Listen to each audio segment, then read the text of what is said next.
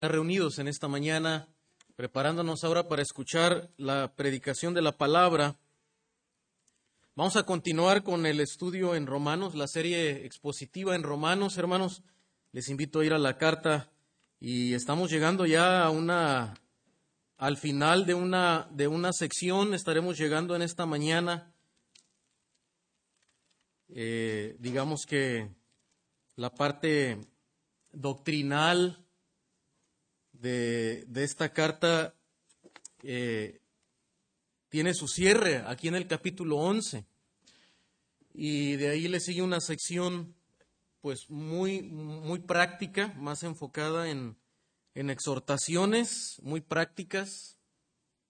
Y normalmente vemos esa, esas partes así en las cartas, eh, en las cartas de los escritores, una, una primera parte de mucha explicación eh, mucha explicación doctrinal y después eh, secciones con exhortaciones, llamados a cómo vivir esa doctrina, que es, eh, así debe ser también, porque este es un modelo de cómo, cómo debemos nosotros estudiar la Biblia y vivir la vida cristiana teniendo siempre un fundamento de, de, quién es Dios, de, de, lo que Él nos llama a ser de quiénes somos nosotros también como hijos de Dios y luego cómo debemos de vivir. Esas dos partes siempre, nunca deben de estar desconectadas, deben de estar unidas, como lo vemos así en las, en las cartas. Pero bueno, eh, ya la siguiente, los siguientes sermones, a partir del 12, usted podrá notar, ¿verdad? Ese tono bastante eh, exhortativo, aplicativo de esta sección también. Pero bueno, vamos a cerrar en esta mañana la, sección del, capítulo 11, hermanos, eh, después de, haber tenido una explicación la semana pasada bastante clara acerca de cómo Dios eh, mantiene su fidelidad con, Israel, Dios no ha desechado su pueblo, pero explicándonos también a, qué se refiere esa palabra de que eh, de esa manera Israel sería todo Israel sería salvo. Y, creo que ha sido muy, muy clara esa, esa parte y se recorrió eh, bastantes, bastantes versículos. Entonces podemos, eh, creo que concluir capítulo 11. Me gustaría que pudiera ver en capítulo 11. Vamos a leer desde el versículo 29 al 36, hermanos, para eh, tener un poquito también del panorama de esta última parte. 29 al 36, leemos todos juntos.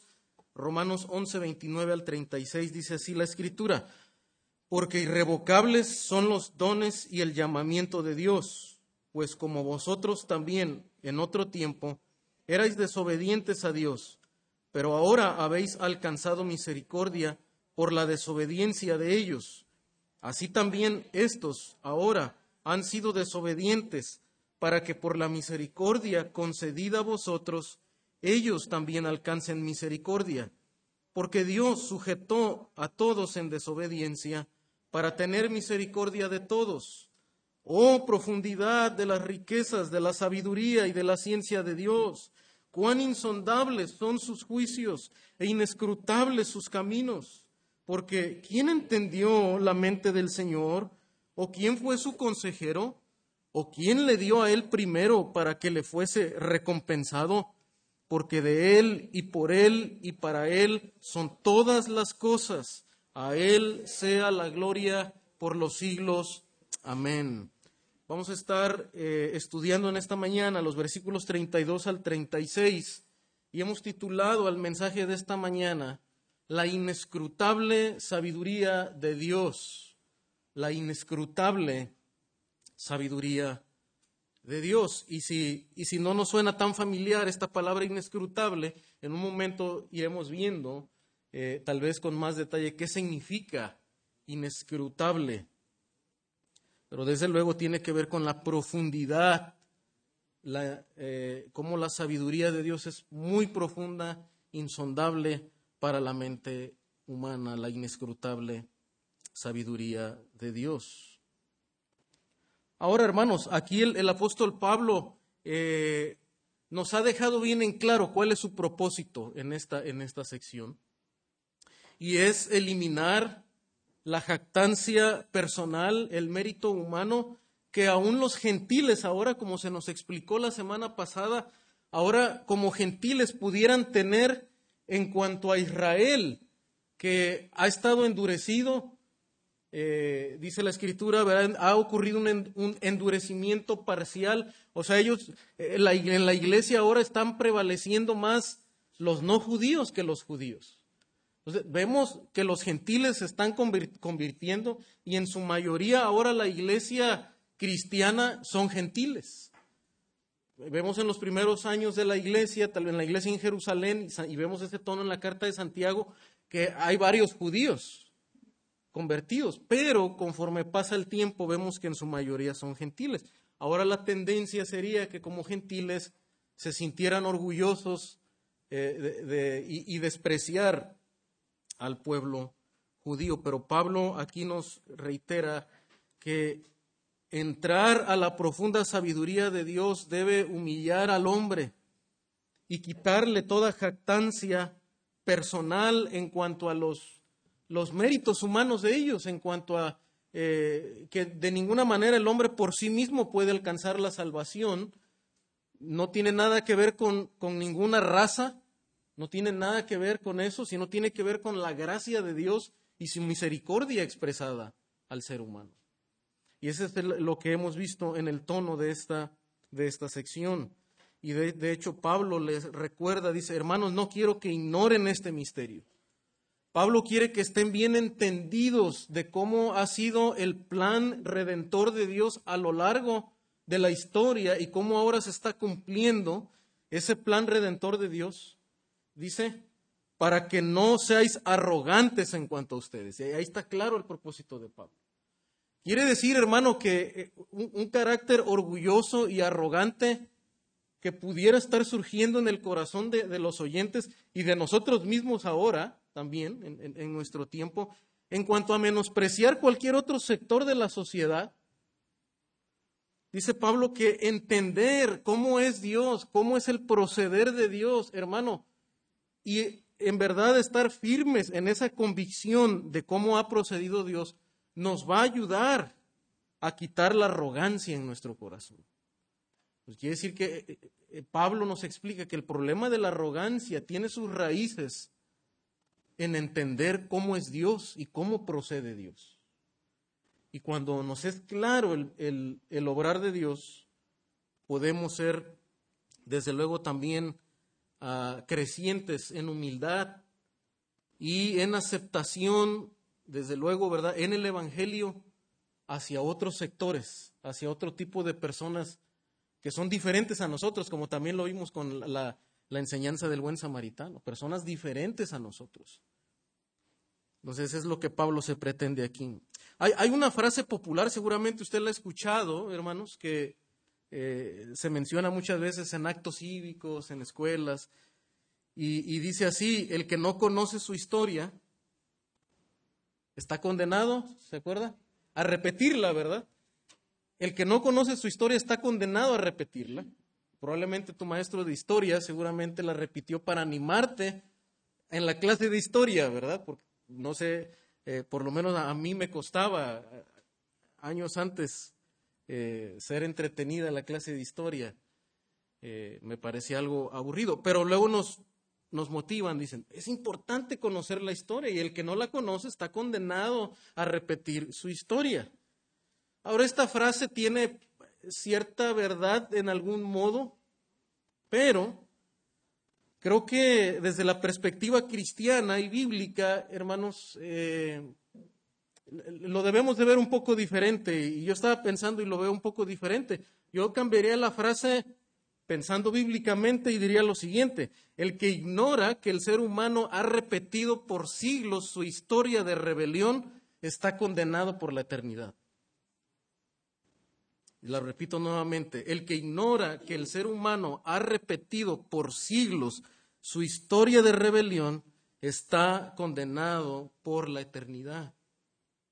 Y digo esto, hermano, por, por toda la historia que la Biblia nos presenta acerca de la humanidad. La perspectiva bíblica del hombre en la historia. Y lo que nos presenta la Biblia en la historia, hermanos, es que el, eh, el ser humano, la humanidad, siempre ha repetido su historia. Aunque el hombre conoce su historia, la verdad es que la vuelve a repetir siempre. Y desde la perspectiva bíblica, el hombre siempre repite su historia de rebelión. La historia del Antiguo Testamento nos cuenta una historia donde siempre la humanidad está una y otra vez rebelándose contra su Creador. Y aun cuando se introduce la ley, todavía nos magnifica más el corazón rebelde de la humanidad.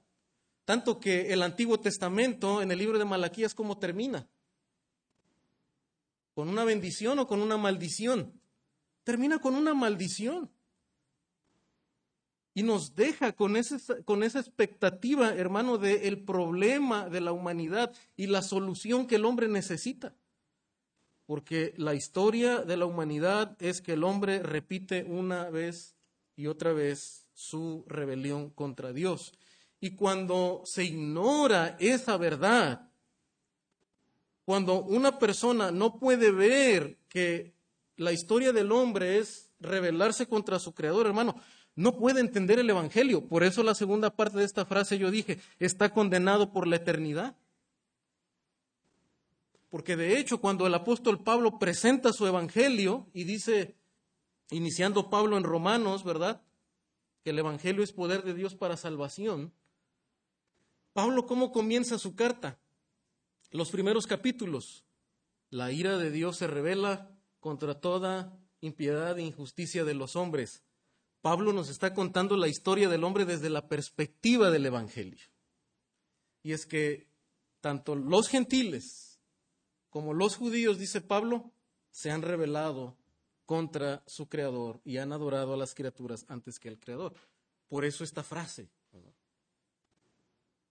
entonces, hermano, dicho eso, también podemos ver que Dios ha tenido un plan redentor desde la eternidad.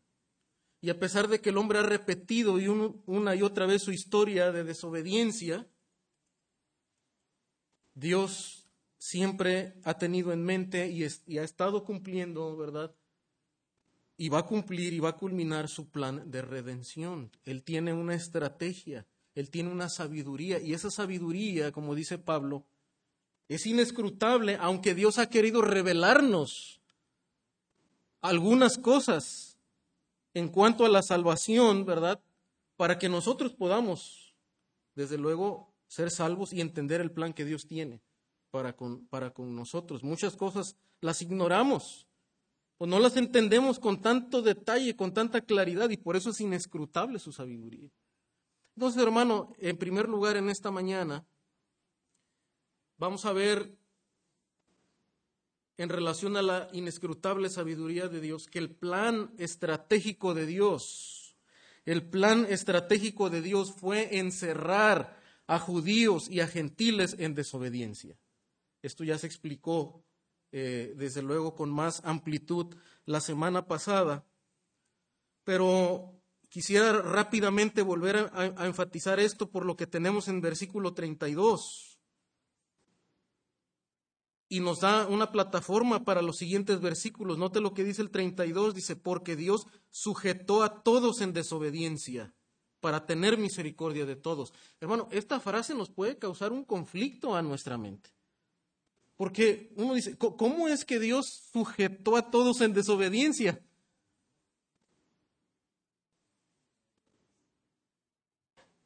Y una, una, creo que una manera en la que nos ayuda también eh, ver otra traducción, por ejemplo, em, la Biblia de las Américas ha traducido diferente esta, esta palabra sujetó. Y si usted tiene la Biblia de las Américas, por ejemplo, va a decir que dice encerró. Creo que nos da un poco más de claridad a lo que el escritor quiere decirnos en cuanto al proceder de Dios podríamos decir que lo que él está diciendo es que Dios encerró a todos en desobediencia. De hecho, y creo que la traducción es, buena, también en, en, las Américas es más clara, por lo que significa la, la, palabra en el original griego, que la palabra es sunekleise, y literalmente esa palabra en el griego significa encerrar o confinar. Y lo que está diciendo, hermanos, es que, desde luego, aunque Dios no es el autor de la maldad, lo vemos en la escritura, Dios no es el autor de la maldad, ni se complace en la maldad, sin embargo, en, su, plan, el Señor ha, permitido, hermano, que, el ser humano siga su propio camino. Y, y es lo que Pablo ya nos explicó en 1.18, ¿verdad? Dice que como ellos no tomaron a Dios en cuenta, dice que Dios los entregó, los dejó en sus propios caminos. Es otra manera en la que Pablo nos está explicando, decir, mira, Dios encerró, sujetó a todos, confinó a todos en su maldad, porque nos va a decir el propósito después en la segunda frase, ¿para qué, verdad? Porque alguien podría decir, bueno, es que entonces Dios quiere que exista un mundo de maldad y que, la maldad predomine en, en, el mundo. No, la siguiente frase nos aclara y nos dice, no, esto es para tener y mostrar misericordia de todos. El propósito supremo es mostrar su carácter misericordioso y santo. Algo creo que nos aclara también lo que Pablo dijo en capítulo 3, versículo 9, donde dice, ¿qué pues? ¿Somos nosotros mejores que ellos? Pablo ya, ya venía también con esta idea. ¿Somos nosotros mejores que ellos? En ninguna manera, pues ya hemos acusado, dice, a judíos y a gentiles que todos están bajo pecado. no hay ninguna raza que se libre de estar en una condición pecaminosa delante de Dios. la sangre que tengas no te hace más puro o menos puro delante de Dios.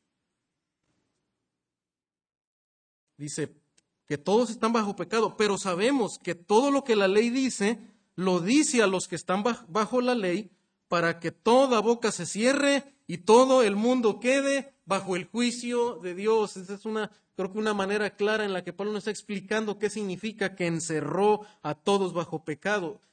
De tal manera que toda la humanidad, todas las razas del mundo están bajo el juicio de Dios porque todos hemos quebrantado la ley de Dios.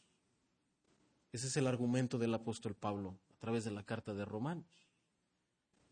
Dice los que están bajo la ley. Y Pablo nos ha explicado que aunque los judíos estuvieron bajo la ley escrita de Dios, también los gentiles dice que teníamos la ley escrita ¿dónde? ¿Se acuerdan? En los corazones, en la conciencia, ¿verdad? Que nos da testimonio de lo bueno y lo malo. Entonces, todos realmente estamos bajo la ley. Y nos dice el propósito, dice, para que toda boca se cierre. Es decir, que nadie en el juicio de Dios le va a poder decir al Señor, Señor, tú no me puedes juzgar, tú no puedes ser muy severo conmigo porque yo he sido una persona buena. Mira, yo hice tales acciones, mira, yo hice tales donaciones, mira, yo fui, hice tales eh, bondades para con los hombres. No, no hay nada de eso que tenga un mérito válido delante de la justicia de Dios. No estoy diciendo que esas cosas eh, puedan ser malas o que no debamos de hacerlo. Pero el punto de Pablo es que ninguna de las buenas obras del hombre tiene mérito delante de la justicia de Dios. Y toda boca, dice, debe quedar cerrada delante de Dios. Y por eso Pablo dice, ¿verdad?, que debemos entender esto para que no seamos altivos en nuestra manera de pensar. También en Gálatas capítulo 3, 22, hermano, vamos a ir ahí. Ahora sí le pido que vaya aquí en Gálatas 3, 22, porque tenemos dos versículos muy importantes en esta sección de Gálatas 3, versículo 22. Dice así. 3.22. Y de hecho se usa la misma palabra griega que Pablo usó en capítulo, que está usando en capítulo 11, sunekleise. Usa la misma palabra cuando dice, en versículo 22 dice, mas la escritura lo encerró todo bajo pecado. Acá Pablo dice que Dios encerró a todos, ¿verdad?, bajo pecado. Acá dice que la escritura lo encerró todo, pero es, la misma idea. La escritura lo encerró todo bajo pecado. Es decir, que el estándar moral de Dios es demasiado alto. Es demasiado alto. De tal manera que, aunque usted y yo, ¿verdad? Como los abogados le encuentran lagunas a los contratos para invalidar un contrato y quedar eh, libres de alguna responsabilidad, nosotros no le podemos encontrar una laguna a la ley de Dios. O sea, donde decir, ah, mira, aquí no soy culpable, ¿verdad? No. La, ley de Dios lo encerró, dice, todo bajo pecado, de tal manera que la ley de Dios va a lo profundo del corazón. Y los mandamientos de Dios inician hablándonos acerca de el propósito del hombre y cómo debemos vivir para Dios, dice, amándolo, no teniendo ningún otro amor por encima de Dios, ningún otro ídolo. Desde ahí ya lo encerró todo, ¿verdad? Porque usted y yo tan fácilmente, hermano, nos enamoramos e idolatramos las cosas de este mundo. Dios lo encerró todo bajo pecado. Y termina la ley hablándonos acerca de la codicia, de algo que usted y yo no podemos ver en el corazón de los demás. No pueden verlo en mí, pero los deseos ahí están. Y el Señor conoce lo profundo de nuestros deseos. Dios lo encerró todo bajo pecado. Y de hecho lo encerró en dos mandamientos. Amarás a Dios de todo tu corazón y a tu prójimo como a ti mismo. Y en, y en esos dos mandamientos, hermano, el Señor lo encerró todo porque inclusive nuestra falta de amor por otros ya es pecado delante de Dios. Por eso le dice, ¿verdad?, al, al intérprete de la ley, haz lo mismo. Muéstrate prójimo, muéstrate amoroso. Lo confrontó, hermano, con los deseos y los afectos de nuestro corazón. Lo encerró todo, dice, bajo pecado. ¿Con qué propósito, hermano? ¿Con qué propósito? Dice, para que la promesa que es por la fe en Jesucristo fuese dada a los creyentes. Es decir, que nadie puede decir, yo me puedo salvar, porque yo he cumplido cada uno de los mandamientos del Señor. el propósito, hermano, es que la salvación es a través de Jesucristo, de creer en Jesucristo, el que sí ha cumplido cada uno de los mandamientos de Dios y es santo. Ese ha sido el propósito de Dios, que los reflectores y que toda la creación, hermano, está encerrada y está dedicada para glorificar el nombre de Jesucristo, no del ser humano. La historia de la humanidad no se trata del ser humano. Se trata de que la humanidad glorifique a Jesucristo. Por eso dice, Él es la cabeza de todo, de toda la creación. Y esa es la razón, hermano. El plan estratégico de Dios, su estrategia fue encerrar a todos bajo desobediencia para que brillara la gracia y su misericordia a través de Jesucristo. Y notas lo que dice también Gálatas 3, 3.10.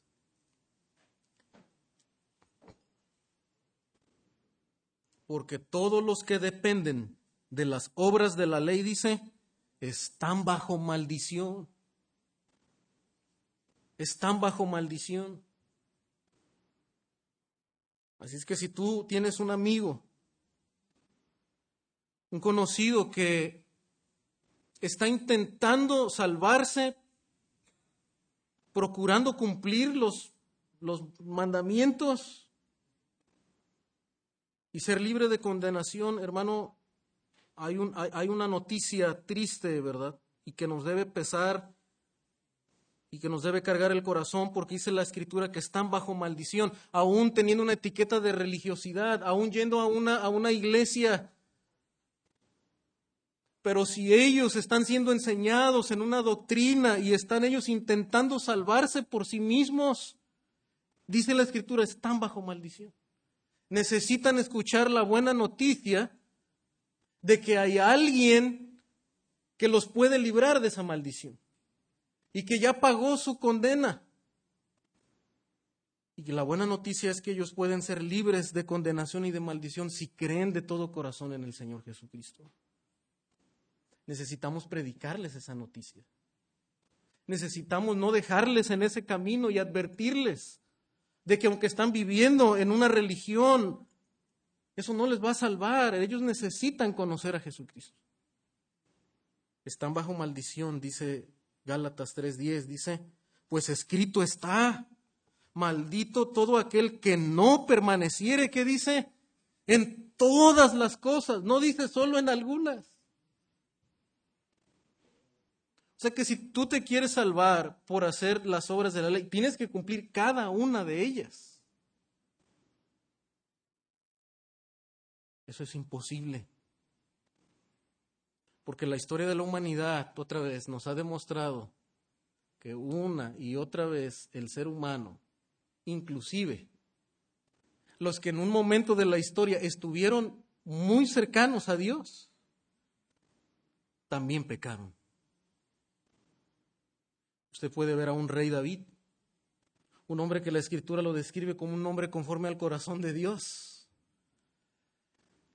Y casi al final de sus días, hermano, comete un pecado, varios pecados severos delante de Dios. Ahora el Señor lo perdona porque David se arrepiente y clama al Señor, ¿verdad? Y confiesa su pecado delante del Señor y el Señor dice, Él borró sus pecados. Pero eso resalta desde luego la misericordia de Dios, que Dios tuvo misericordia de David. No que David era un hombre justo, perfecto. No, todos, Abraham, David, Moisés, quebrantaron la ley de Dios. La historia bíblica es una historia de la desobediencia del hombre. ¿Por qué? porque el plan estratégico de Dios es encerrar a todos bajo pecado para que la misericordia de Dios brille y prevalezca en el mundo. El pastor MacArthur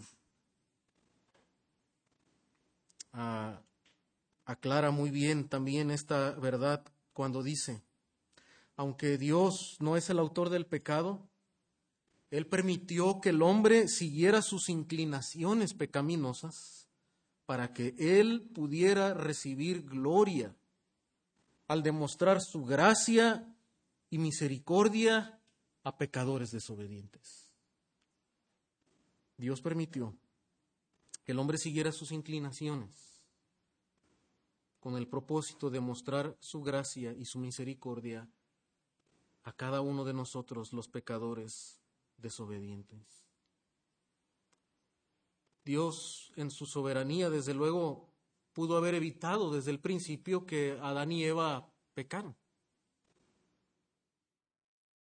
Pero el plan de Dios, el sabio plan de Dios, fue aún dejar y permitir eso. ¿Para qué? Para mostrar su gracia y misericordia a pecadores desobedientes. Y por eso usted y yo nos podemos deleitar, hermano, y cantar de la misericordia de Dios. Y aunque el pecado es algo terrible, hermano, pero el Señor en su misericordia aún, ¿verdad? Usa el pecado y su ley para mostrarnos nuestra incapacidad y poder entonces alabar la misericordia de Dios. Ese es el sabio plan de Dios su inescrutable sabiduría. Número dos, entonces, el propósito de Dios es mostrar misericordia a ambos pueblos, judíos y gentiles. Romanos 3:22 dice, la justicia de Dios por medio de la fe en Jesucristo para todos los que creen en Él. Porque no hay diferencia, por cuanto todos pecaron y están destituidos de la gloria de Dios. La humanidad ya no tenemos la perfecta imagen de Dios en nosotros. Dios creó al hombre a su imagen, pero el ser humano al caer, al pecar, esa imagen perfecta de Dios en el hombre fue distorsionada. Y todos heredamos la naturaleza de Adán y hemos también, por de manera deliberada, hemos pecado contra Dios. Todos pecaron. Y por lo tanto ya no tenemos la imagen perfecta de Dios en nosotros. Dice, ahora somos justificados, dice, gratuitamente por su gracia. Es decir, que no depende del esfuerzo humano para salvarse. Usted no tiene que pagar nada. Ya todo está pagado. Dice, la salvación es un regalo, es, es gratis, es por la gracia de Dios. Mediante, dice, la redención que es en Cristo Jesús, porque Cristo nos redimió, tomó nuestro lugar en la cruz. Y luego entonces Pablo plantea la, plantea la pregunta, ¿verdad? Aquí retórica, ¿es Dios solamente Dios de los judíos? Ya ha dejado claro que no, ¿verdad? ¿No es también Dios de los gentiles? Claro, porque todos pecaron, entonces todos necesitan de la misericordia de Dios. Ese es el punto de Pablo. Por cuanto todos pecaron, todos necesitan ser restaurados a la gloria de Dios, a la imagen de Dios. El plan de Dios siempre ha sido, hermanos, no solamente salvar a un pueblo, a una etnia, sino que las naciones que se rebelaron allá en capítulo 11 en Génesis en Babel, que ellas pudieran también llegar a ser salvos de tal manera que Dios le dice a Abraham, en tu nombre serán bendecidas, dice, todas las familias de la tierra. Dios siempre quiso y ha querido salvar a diferentes naciones, a diferentes pueblos. Ciertamente, dice Pablo, también es Dios de los gentiles. 3.30, porque Dios es uno. Y Él justificará por la fe a los de la circuncisión, ¿verdad? O sea, no hay un Dios de los judíos, no hay un Dios de los gentiles, no, Dios es un solo Dios, el Creador y Salvador. Y el plan que Dios ha trazado, el diseño sabio de Dios, es que los hombres se puedan salvar, tanto judíos como no judíos, circuncidados como no circuncidados, a través de la fe en una sola persona, en Jesucristo a través de creer en Él y no por los méritos raciales o morales del ser humano. Ese es el propósito de Dios, mostrar misericordia a ambos pueblos, como ya también se ha venido explicando.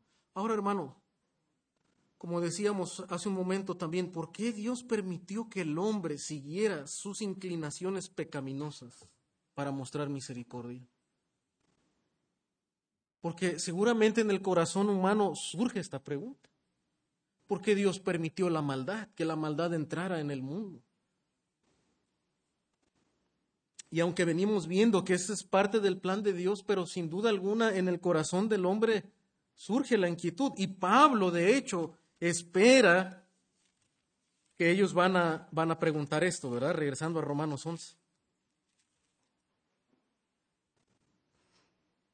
Después de que ha declarado Pablo en versículo 32 que Dios sujetó, encerró, confinó a todos en desobediencia con el propósito de mostrar misericordia a todos, claro que entonces la pregunta esperada para el ser humano y que quisiéramos cuestionarle a Dios, decir, Señor, ¿por qué lo hiciste así?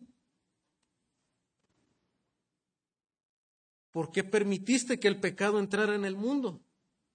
¿Por qué varios siglos de historia de pecado? ¿Por qué no terminó todo en, el diluvio tal vez? Son preguntas que eh, en nuestra debilidad humana, en nuestra inquietud pudiéramos plantear. Pero ¿cómo responde el apóstol Pablo, hermanos? Pablo es claro y contundente y nada más nos dice, el propósito de Dios es mostrar misericordia. Pero si a un hombre, a una persona, no le place esa respuesta, decir, Señor, pero ¿por qué mostrar tu misericordia?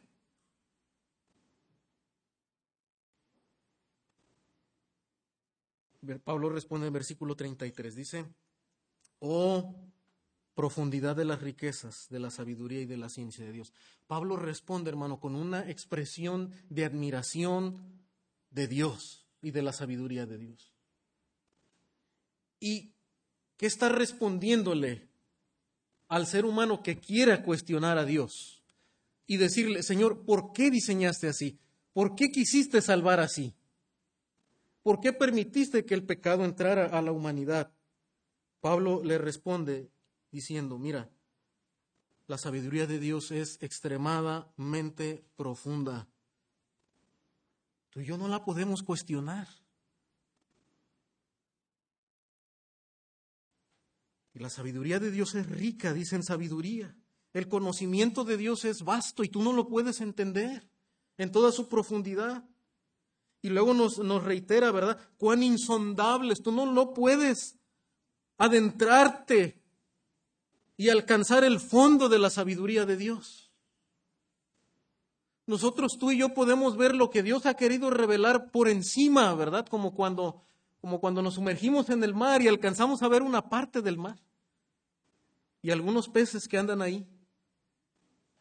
Pero, hermano, tú y yo no conocemos las profundidades del mar. Hay criaturas extrañas ahí en el mar. Hay zonas oscuras que el ser humano nunca va a poder llegar ahí, ni con todos los avances tecnológicos. Hermano, así es la sabiduría de Dios. Dice, es profunda. Tú puedes ver por encima lo que Dios ha querido revelar, pero tú no puedes entender, son insondables sus juicios. Si Dios ha querido hacerlo así y establecer su juicio así y condenar a todos, merecidamente porque todos pecamos, dice, pero no lo podemos cuestionar.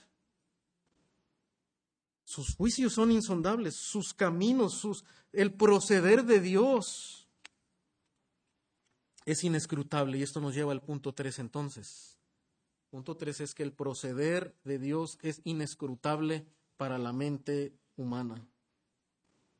El proceder de Dios es inescrutable para la mente humana. Y esto, hermano, estaba presente desde el Antiguo Testamento. Eh, Dios se ha ido revelando de esta manera. Y cuando el hombre, los seres humanos, hermano, no logramos entender lo que está sucediendo a nuestro alrededor, por ejemplo, como un hombre como Job que sufrió, sufrió en demasía, todo le fue quitado, su familia, su salud, sus riquezas. Hermano, y él en su humanidad, él dice, ¿quién me diera que yo le preguntara a Dios, Señor, ¿por qué estás haciendo esto Job no sabía, él no tenía la información de, lo que estaba pasando en la esfera celestial, ¿verdad? Y, cómo el Señor le había permitido al diablo que le tocara. Y Job dice, yo quisiera saber. Porque, Señor, yo, yo estaba siendo justo, yo estaba siendo un buen padre, yo estaba siendo un hombre que intentaba hacer lo correcto. ¿Y por qué me pones en calamidad? Y el Señor responde, Job capítulo 11, 7, antes de la respuesta de Dios, pero, pero lo que le responden los consejeros. Desde luego a veces los consejeros fueron muy duros y no tenían empatía con el sufrimiento de Job y, estaban evaluando conforme a lo que entendían ellos en ese momento, ¿verdad? Pero en estas palabras dicen algo que desde luego también es cierto, hermano. Porque Dios lo va a reiterar más adelante. Job capítulo 11, versículo 7. Y, y note cómo le responden ellos. Y, creo que este consejo, como digo, fue atinado en este momento porque después Dios mismo lo va, a reafirmar. Dice 11.7, ¿descubrirás tú los secretos de Dios? ¿Llegarás tú a la perfección del Todopoderoso? Y note cómo ya estaba presente, hermano, esta idea. No hay hombre delante de Dios que pueda ser perfecto en sus caminos. Es que si Dios aún nos juzgara, por eso él, Dios no ha quebrantado su justicia, sigue siendo justo. Aunque sabemos que Dios no estaba pasando por sufrimiento a Job porque hubiera cometido algún pecado en particular. Y dice, es más alta que los cielos, ¿qué harás? Es más profunda que, que el abismo, que el Seol, ¿cómo la conocerás? Su dimensión es más extensa que la tierra y más ancha que el mar. Bueno, no podemos entender a profundidad por qué Dios hace lo que hace. No podemos entender su proceder, es inescrutable para la mente humana y luego caída como nosotros, ¿verdad? Job 4:6, 46, perdón. Ahora Dios le responde a Job. Y Job tiene un encuentro con el Señor.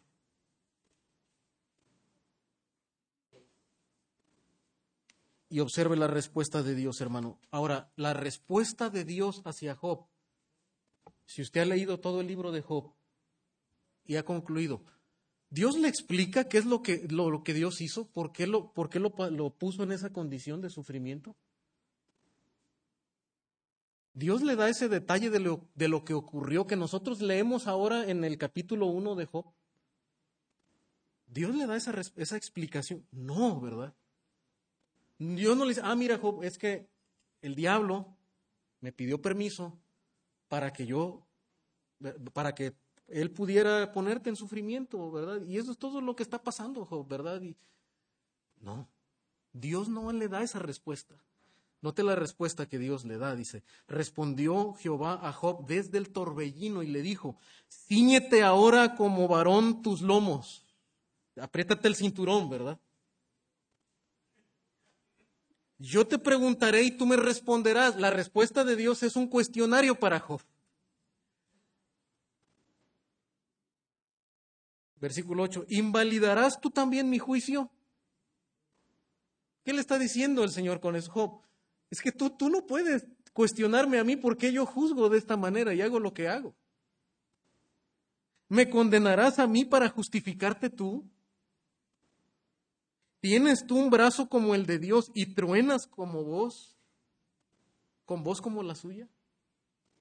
Hermano, y por tiempo no podemos ver toda la respuesta de Dios, pero usted puede llegar a su casa, ¿verdad? Y lea toda la respuesta que, el Señor le da. Son preguntas para mostrarle a Job, hermano, que Job conoce una milésima de todo lo que Dios ha hecho en el mundo. Tú no puedes entender el conocimiento de Dios, la sabiduría de Dios. Los hombres no podemos entender todos los detalles de cómo Dios ha juzgado y cómo Dios procede debemos de aceptar lo que Dios dice, que Dios encerró a todos bajo pecado. ¿Para qué? Para que el propósito fuera mostrarle misericordia a todo aquel que cree. Y eso nos debe bastar. Deleitarnos en su misericordia. Y, no pensar más allá, ¿verdad? Como nuestra mente va a tender a pensar y decir, bueno, Señor, ¿por qué permitiste la maldad? Y eso hace el ser humano cuando intentan desechar el conocimiento de Dios, muchos de tus argumentos van a decir, bueno, pero ¿por qué la gente sufre en el mundo? ¿Por qué existe la maldad? Si Dios fuera bueno, ¿verdad? Dios no permitiera que la maldad existiera. ¿Por qué las personas buenas sufren? ¿Por qué los cristianos aún van a pasar por el sufrimiento? Y, nos hacemos estas preguntas. Cuando nuestra humanidad hace eso, Dios nos responde de esta manera. La sabiduría de Dios es insondable y sus juicios. Lo que yo tengo que preguntarme, Señor, ¿cuál es tu propósito? ¿Qué es lo que tú quieres hacer? Aún en medio de las circunstancias que mi mente no puede entender. Isaías 42, hermano, también dice, ¿quién midió las aguas en el hueco de su mano? Con su palmo tomó la medida de los cielos. Aquí Isaías tratándonos de describirnos, ¿verdad? poniendo un lenguaje humano en, Dios, aunque desde luego Él no tiene manos. Pero para que nosotros dimensionemos, hermano, la grandeza de, Dios y de su sabiduría, dice que Él con, con el hueco de su mano midió las aguas. Hermano, cuando, cuando yo tengo la oportunidad de ir al mar, una de las cosas que sensaciones que primero me da cuando me paro ahí frente al mar es una sensación de asombro. por así decirlo, a mí el mar me da, me asusta, me da, me da miedo en un sentido. porque es algo muy inmenso. Y, me adentro, pero me adentro con, con temor. Y yo creo que muchos de nosotros, esa es nuestra experiencia y lo disfrutamos, pero el mar es asombroso. Pero dice Isaías que el Señor con el hueco de su mano midió el mar. De hecho, creó el mar. Con su palmo, dice, tomó la medida de los cielos. Con un tercio de medida calculó el polvo de la tierra. Imagínate el desierto, hermano. Eh, Isaías nos está describiendo la grandeza de Dios para mostrarnos la pequeñez de nosotros. Dice, pesó los montes con la báscula y las colinas con la balanza ¿Quién guió al Espíritu del Señor o como consejero suyo le enseñó? Que es lo que Pablo nos está diciendo acá, ¿ah? ¿verdad? En versículo 34 de Romanos 11, porque ¿quién entendió la mente del Señor o quién fue su consejero? Está citando Isaías 40. ¿Quién guió a su Espíritu? ¿Quién existió primero que Dios para decirle, mira Señor, yo creo que tú puedes hacer el mar de esta manera, como que quedaría mejor si tú pones el mar aquí, el desierto acá y estos árboles aquí y allá? No. Hermano, y nadie, ningún pintor, ningún artista, por más prominente y talentoso que sea, puede pintar, ¿verdad? De su imaginación nada más, de su mente los paisajes que nosotros vemos en la creación. Nadie le puede decir, Señor, como que queda mejor esto aquí, ¿no? acá en este paisaje. ¿Quién fue su consejero? ¿Quién existió antes que Dios y es más sabio que, que Él? ¿Quién le mostró el camino de la inteligencia? He aquí, dice, las naciones son como gota en un cubo. Hermano, y esto le está dando esperanza también al pueblo, porque le está diciendo, mira, no hay nación más poderosa, ni más estratégica, ni, ni líder político más inteligente y más sabio que pueda enseñarle a Dios. De hecho, todas las naciones, dice, son como, como una gota en un cubo y son estimadas como grano de polvo, dice, en la balanza. He aquí él levanta las islas como el polvo fino. Le está diciendo Israel, no temas. No hay nadie más grande como Dios, ni nadie que le pueda enseñar a Dios primero. Hermano, por eso, es por eso que la explicación que nosotros damos a todo lo creado es que Dios lo creó. Y eso es suficiente y contundente porque de hecho la ciencia humana no puede dar respuesta a todo lo que existe. Entiende parte. Y cuando la ciencia hace bien su trabajo, es, describe muy bien lo que Dios ha creado. Pero solamente estudia lo que ya fue creado. Por eso la respuesta para nosotros es que no hay nadie más, o sea, ni la ciencia, ni la filosofía, ni la... Nada, nada, nada puede dar respuesta delante de Dios. Y nos debe bastar lo que Dios ha querido revelarnos, nada más. Y creer eso. Pretender comprender los caminos del Señor, hermano, es como intentar poner toda el agua del océano en un vaso de agua. Intentar comprender todo lo que Dios ha hecho en nuestra mente finita es como intentar poner toda el agua del océano en un vaso de agua. Tozer, A.W. Tozer, comparte la siguiente oración. Cuando él entendió esto en la escritura, él oró de la siguiente manera, y creo que esto debe ser un modelo de oración para nosotros. Note lo que dice Tozer. Dice, Señor, cuán grande es nuestro dilema. Uno de los hombres más estudiosos, uno de los teólogos más prominentes, hermano, exclama a Dios de esta manera como el apóstol Pablo lo hace. Cuán insondables son tus juicios, cuán grande es nuestro dilema, dice, en tu presencia. Lo que nos conviene es el silencio, dice. Pero el amor nos hace arder el corazón y nos impulsa a hablar. Si nosotros nos callásemos, las piedras gritarían. Pero si hablamos, ¿qué vamos a decir? Enséñanos a conocer lo que no podemos conocer, porque las cosas de Dios no las conoce hombre alguno, sino el Espíritu de Dios. Haz que la fe nos sostenga donde fracasa la razón. Y pensaremos porque creemos, no para poder creer. Pensaremos porque creemos, no para poder creer. Es decir, hermano, lo que Tauser está diciendo es que el verdadero conocimiento de Dios viene a través de su palabra y lo que el Espíritu nos puede revelar.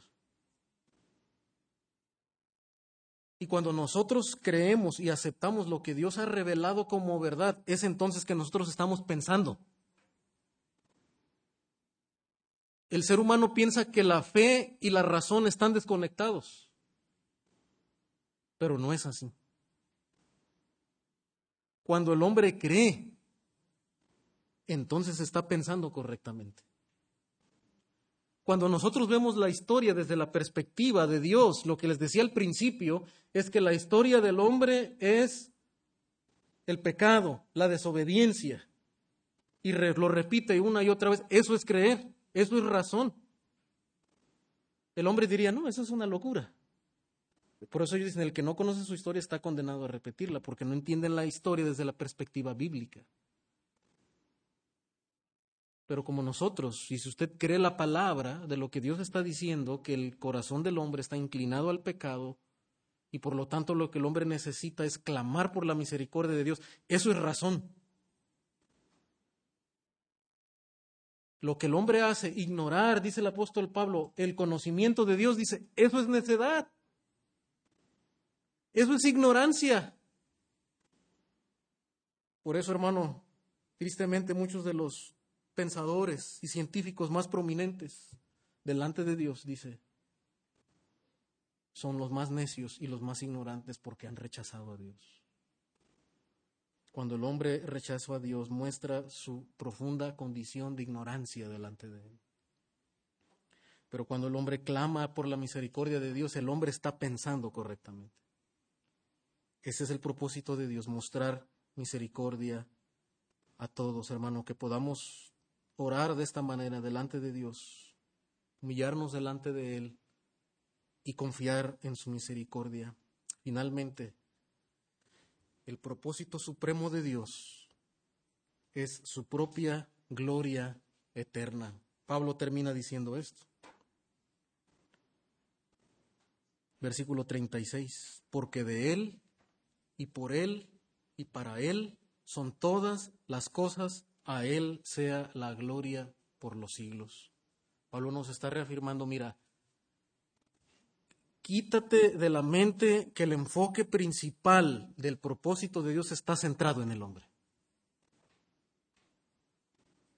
Porque cuando nosotros empezamos a, pero, pero ¿por qué? ¿Por qué Dios permite el sufrimiento? ¿Por qué Dios permite ciertas cosas? ¿Por qué Dios permite la mal? Estamos todavía en un enfoque muy humano. Pablo nos está diciendo, el propósito de Dios aún es permitir el pecado en la humanidad y confinar a todos en desobediencia para mostrar misericordia, para que su misericordia y su gracia sea lo que resalte, sea lo que brille, no la bondad del hombre, no la condición del hombre, no la voluntad del hombre.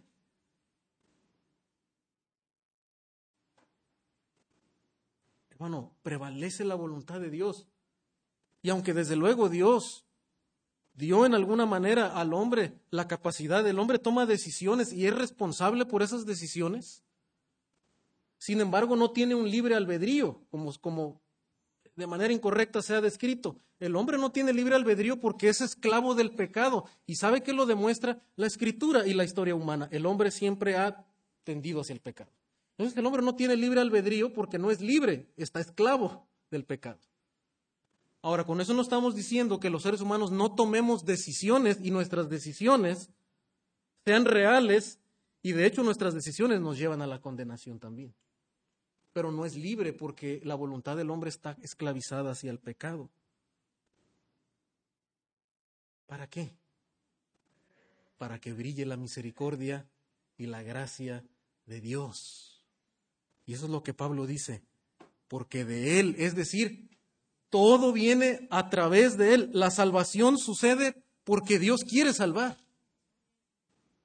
No es porque al hombre le nace en sí buscar a Dios. No hay quien busque a Dios, ya nos dijo Pablo. Es Dios quien toma la iniciativa para buscar al hombre y a través de su Espíritu Santo convencerle de que está en pecado.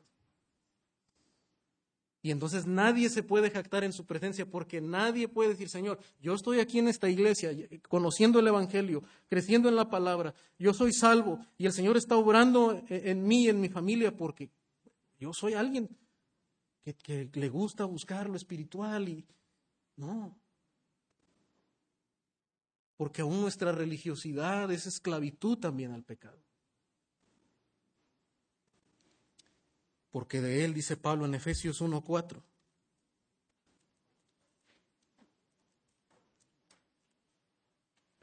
Efesios, vamos a, ver rápidamente eh, y vamos a quedarnos aquí en Efesios 1 y estaremos terminando en esta, en esta porción de Efesios.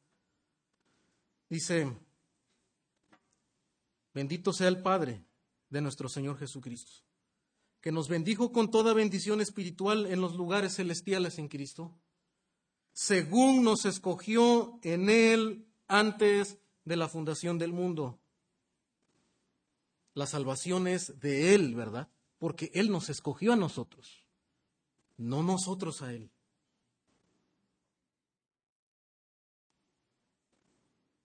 Y nos escogió desde antes de la fundación del mundo, desde la eternidad. Por eso dice, antes que Jacob y Esaú hayan hecho bien o mal, Dios ya había escogido a uno de ellos.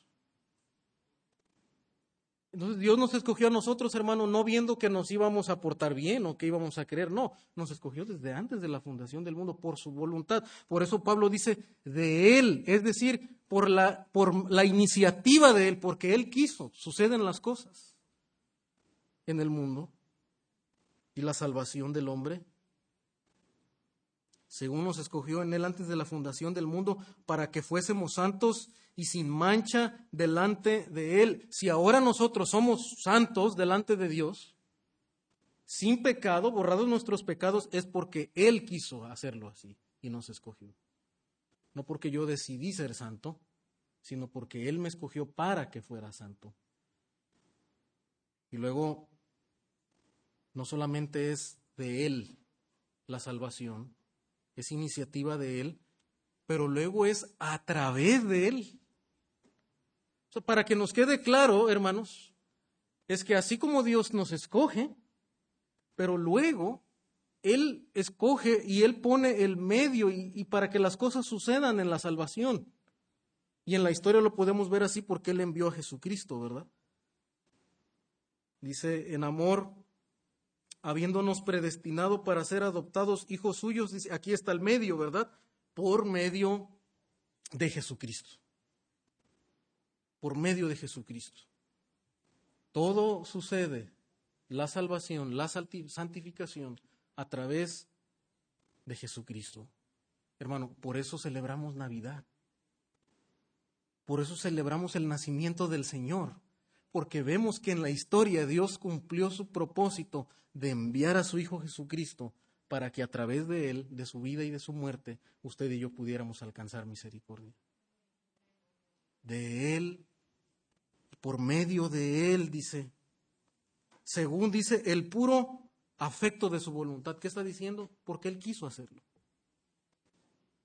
Y aunque los hombres tomamos decisiones, y cada ser humano para poder salvo tendrá que tomar la decisión de creer, pero por encima aún de esa, de esa voluntad del hombre está la voluntad de Dios suprema. El afecto, dice, de la voluntad de Dios. Y luego, por medio de Él, pero luego, para Él, ¿verdad? Para Él. Porque Pablo nos dice acá, para alabanza de la gloria de su gracia, con la cual nos hizo aceptos en el amado. En este panorama se da cuenta, hermano, que no está ningún esfuerzo humano, ningún mérito humano. Dice Pablo, todo bendito sea el Padre de nuestro Señor Jesucristo, porque todo es de Él, todo es por medio de Él y es para Él. mi vida, nuestra vida, hermano, existe. Dios nos creó para su gloria. Para su gloria. Y hasta que tú y yo no encontremos nuestro propósito en el propósito que Dios ha trazado, hermano, para el hombre, el hombre será infeliz y no encontrará su verdadero sentido. Y podrá encontrar éxitos en este mundo, podrá hacerse rico, podrá hacerse famoso, podrá tener diferentes cosas, hermano, pero si no entiende que fue creado para la gloria de Dios, el hombre está vacío. Dios lo creó todo por medio de Él y para Él. Un autor dice lo siguiente, la ira, John Piper dice, la ira es lo penúltimo. La gloria de la gracia de Dios sobre los vasos de misericordia. Eso es lo último y lo definitivo. La ira es lo penúltimo. Porque a veces no podemos explicarnos por qué Dios va a castigar y por qué Dios va a mostrar su ira. Dios es justo en hacerlo. Pero no, nos quedemos ahí, eso es lo penúltimo. Nos debe doler, desde luego, ¿verdad? La, la condenación no es que nos satisfacemos en el juicio.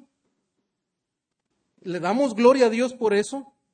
Y desde luego que sentimos pesar por aquellos que rechazan la misericordia de Dios porque sabemos que va a haber condenación. Pero, hermano, debemos entender que en el supremo propósito de Dios, eso es lo penúltimo, la gloria de la gracia de Dios, como dice John Piper, sobre los bases de misericordia, es lo último y lo definitivo. La gracia, dice, no fue un pensamiento posterior en respuesta a la caída del ser humano, era el plan, porque la gracia es la cima de la montaña de la gloria de Dios y creó el mundo para su gloria, planificó el mundo para la gloria de su gracia. Ese es el supremo propósito por el que el mundo existe y usted y yo existimos. Para que Dios brille en su gracia, su, su gracia sea alabada por la eternidad, hermano, a través de nosotros, los vasos de misericordia que el Señor quiso preparar para misericordia. Hermano, cuando nosotros vemos eso, como dice Pablo hermano, no hay jactancia.